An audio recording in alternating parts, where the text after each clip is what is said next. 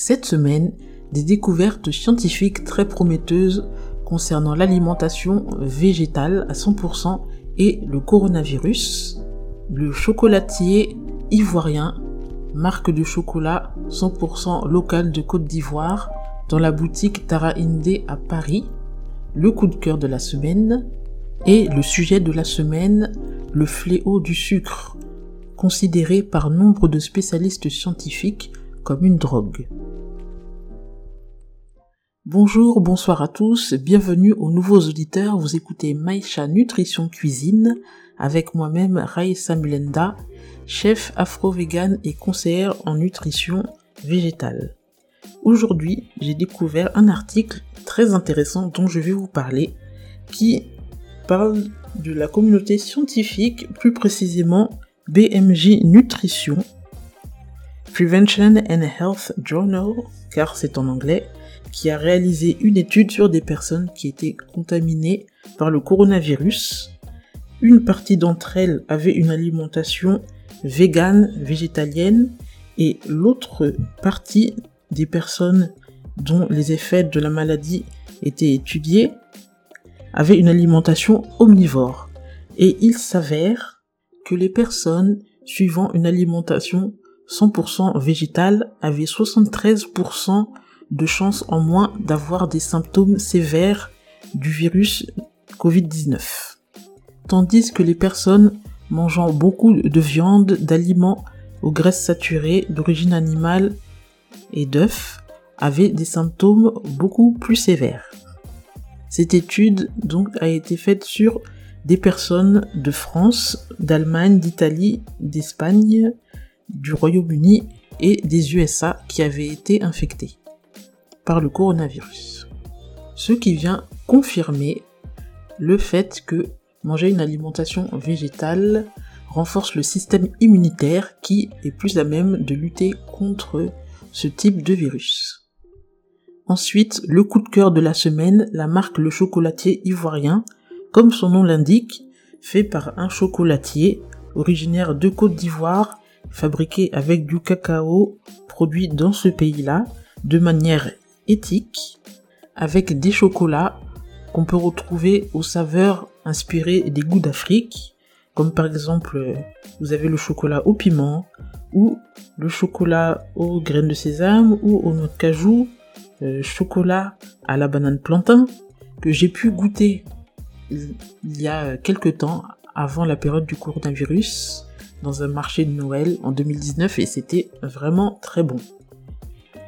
On peut retrouver ces chocolats-ci, donc, pour ceux qui sont en région parisienne, dans la boutique Tara Ndinde, 3 rue d'Abbeville, 75010 Paris, ou alors, pour ceux qui ne sont pas en région parisienne, il y a la boutique qui fait des livraisons à l'international,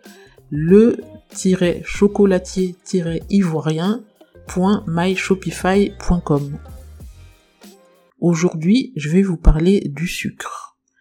J'ai intitulé cet épisode Le fléau du sucre. À la fin du sujet, ce sera à vous de décider si j'ai eu raison ou pas d'appeler le sucre un fléau. D'abord, il faudrait peut-être rappeler ce qu'est le sucre ajouté ou les sucres ajoutés. Sucre libre comme le dit l'OMS, l'Organisation mondiale de la santé. Elle comprend par sucre libre le glucose, le fructose, le sucre blanc, le sucre roux, le sucre de canne, le miel, les sirops, les jus de fruits. Oui, les jus de fruits à base de concentré sont aussi des sucres simples, sucres rapides comme on les appelait avant. C'est intéressant à savoir quand on sait que l'OMS recommande de réduire à 5% ou moins du total des calories par jour que l'on avale ce qui représente pour un adulte environ 25 grammes, soit l'équivalent de 5 cuillères à café de sucre par jour, et non juste du sucre blanc ou de canne, mais de tous les sucres, dont le miel, les sirops, les jus de fruits. Je sens que certains, certaines commencent à transpirer, mais ne vous inquiétez pas, il y a toujours une solution. N'oublions pas aussi les sucres dissimulés. Mis à part les sodas et les jus, dont je tairai les marques, biscuits et pâtisseries, il y a le ketchup, la plupart des sauces tomates et mayonnaise du commerce, certaines marques qui ajoutent du sucre dans la sauce de leur taboulé en barquette, les pains de mie, les vinaigrettes industrielles qui ont aussi du sucre. On peut se dire que si on ne dépasse pas la quantité recommandée, il n'y aura pas de problème. Seulement c'est très rarement le cas, tout pays confondu. Et en plus, l'organisme, le cerveau a une affinité naturelle avec le sucre. Il aime le sucre. Le premier aliment d'un nouveau-né est le lait maternel et il est sucré, très doux. Consommer trop de sucre favorise le surpoids et l'obésité. Ça, on le sait désormais, car il favorise le stockage des graisses, augmente les risques de diabète sucré qu'on appelle diabète de type 2. Surconsommer des sucres peut causer une dépendance. Aussi, selon les études scientifiques, manger des sucres simples active la dopamine dans le cerveau. C'est cette hormone du plaisir, de la récompense. En clair, le cerveau comprend que c'est très bien pour lui. Les sucres simples activent dans le cerveau les mêmes zones qui sont activées pendant la consommation de drogue. L'excès régulier de sucre provoque les mêmes symptômes comme la consommation compulsive, l'augmentation du seuil de tolérance, il faut en prendre de plus en plus pour avoir les mêmes effets. Ce n'est pas pour être alarmante, mais ce n'est pas tout. On a découvert que manger trop sucré diminue la mémorisation. Une étude scientifique a même révélé que la consommation d'aliments contenant du sucre ajouté pendant l'enfance et l'adolescence avait des effets négatifs sur la mémoire jusqu'à l'âge adulte. Et concernant la dépression, une étude publiée en 2017 déjà, comprenant des hommes et des femmes âgés de 35 à 55 ans, a révélé que consommer des gâteaux, biscuits, du sucre ajouté au thé ou à son café, des sodas gazeux, augmente de 23% les chances d'avoir des troubles psychologiques et troubles de l'humeur, jusqu'à 5 ans après, et augmente les récidives de dépression chez les hommes et les femmes indépendamment des causes socio-démographiques. Mhm. Le sucre est soupçonné aussi d'augmenter les risques de maladies d'Alzheimer en plus d'avoir des effets négatifs sur le foie et de baisser le système immunitaire. Mais c'est quoi trop de sucre déjà? Selon l'OMS, au-delà de 25 grammes par jour, sucre caché compris. La plupart des gens diront qu'ils n'ont pas l'impression d'avoir les capacités réduites pour autant, mais il faudrait aborder la chose en sens inverse.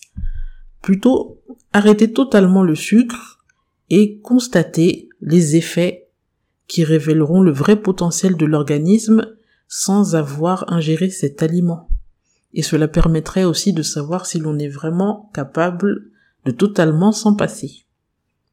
Maintenant, on peut se demander pourquoi il n'y a pas d'action plus sévère de la part des autorités compétentes pour réguler la quantité de sucre ajouté dans les aliments, par exemple pour enfants, et visant les adolescents, mais je pense que la meilleure solution est que chaque personne agisse à son niveau. Comment agir? On peut penser aux édulcorants par exemple. Les industries agroalimentaires y ont déjà pensé d'ailleurs. Pour les édulcorants, des dernières études sur les effets à long terme et très long terme ont démontré que cela pouvait avoir un effet négatif sur la flore intestinale. Et ce sont des calories vides. Il y a le goût sucré, mais ça n'apporte aucun nutriment.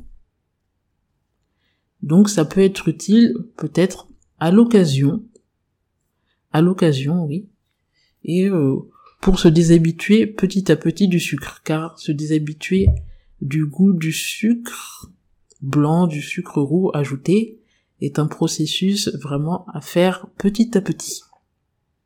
Il y a aussi la solution de manger des fruits pour avoir le goût sucré naturel des fruits. Alors il y a cette euh, légende, je dirais, que beaucoup de personnes aiment dire qui concerne le fait que manger trop de fruits apporterait trop de sucre et donc favoriserait la prise de poids ou alors euh, le diabète. Tout ça est parti d'une étude qui a été effectuée il y a quelque temps sur le fructose, qui est le sucre naturel contenu dans les fruits, et qui disait que consommer trop de fructose pouvait favoriser la prise de poids et le diabète. Mais ce n'était pas un fruit qui était avalé avec son sucre naturel. C'était un extrait de fructose en poudre, ce qui est différent. En mangeant des fruits, on, les mange avec des fibres et avec tous les nutriments qui sont enrobés dans son sucre naturel et donc le corps l'assimile vraiment différemment. Donc on peut manger trois portions de fruits par jour, même quatre, même cinq. Cela ne va pas faire trop de sucre dans le sang et cela ne va pas favoriser la prise de poids. Maintenant, il y a aussi une petite astuce que je peux vous donner pour pouvoir euh, remplacer le sucre tout en gardant un bon goût sucré au naturel sans édulcorant. Il y a les dattes. Les dattes, c'est un fruit avec des fibres, un tout petit peu de protéines, quelques minéraux et le goût est très sucré et ça convient bien aux personnes qui aiment cette euh, bonne douceur. Alors, on peut manger des dates dénoyautées. Après, quand on veut incorporer des dates dans, dans des préparations, genre euh, les préparations du petit déjeuner sous forme de porridge ou céréales, ce qu'on peut faire, c'est prendre les dates dénoyautées, les mettre dans le bol d'un mixeur avec un peu d'eau pour euh, que ce soit moins solide, un peu plus pâteux, mixer et cela vous fait une pâte de date que vous pouvez euh, ajouter là où vous voulez. Plus vous rajoutez d'eau, plus la préparation sera euh, liquide ou semi-liquide. Ou alors, plus pratique, mais peut-être un peu plus onéreux, le sucre de date. Le sucre de date, ce n'est pas du sucre comme le sucre blanc à proprement dit, en fait, ce sont des dattes qui ont été déshydratées, bien séchées et moulues pour faire une fine poudre qui ressemble à du sucre, mais qui a une couleur un peu marron clair, d'où l'appellation sucre de date. Il suffit de, par exemple, chercher dans Google sucre de date et vous pourrez trouver toutes les boutiques où vous pouvez en acheter. C'est un peu plus cher que du sucre roux bio. Voilà pour mes petites astuces que j'utilise personnellement pour remplacer le sucre. C'est un processus qui n'est pas forcément facile car on a vraiment le goût du sucre et les commerces et les industries ne nous facilitent pas la tâche avec toutes les pâtisseries, toutes les denrées alimentaires sucrées qu'on peut trouver, faciles à manger, surtout quand on n'a pas préparé de nourriture ou d'encas à l'avance mais je pense que au vu des données que l'on vient d'apprendre, cela en vaut la peine. voilà pour l'épisode d'aujourd'hui. J'espère que cela vous a instruit autant que cela m'a instruit. N'oubliez pas de vous abonner pour ceux qui ne l'ont pas fait en attendant le prochain épisode et vous pouvez me suivre sur les réseaux sociaux poursuivre l'actualité ou même poser des questions. Pour les sources utilisées pour l'épisode, ce sera dans la description écrite. Et maintenant, bon week-end et à la semaine prochaine.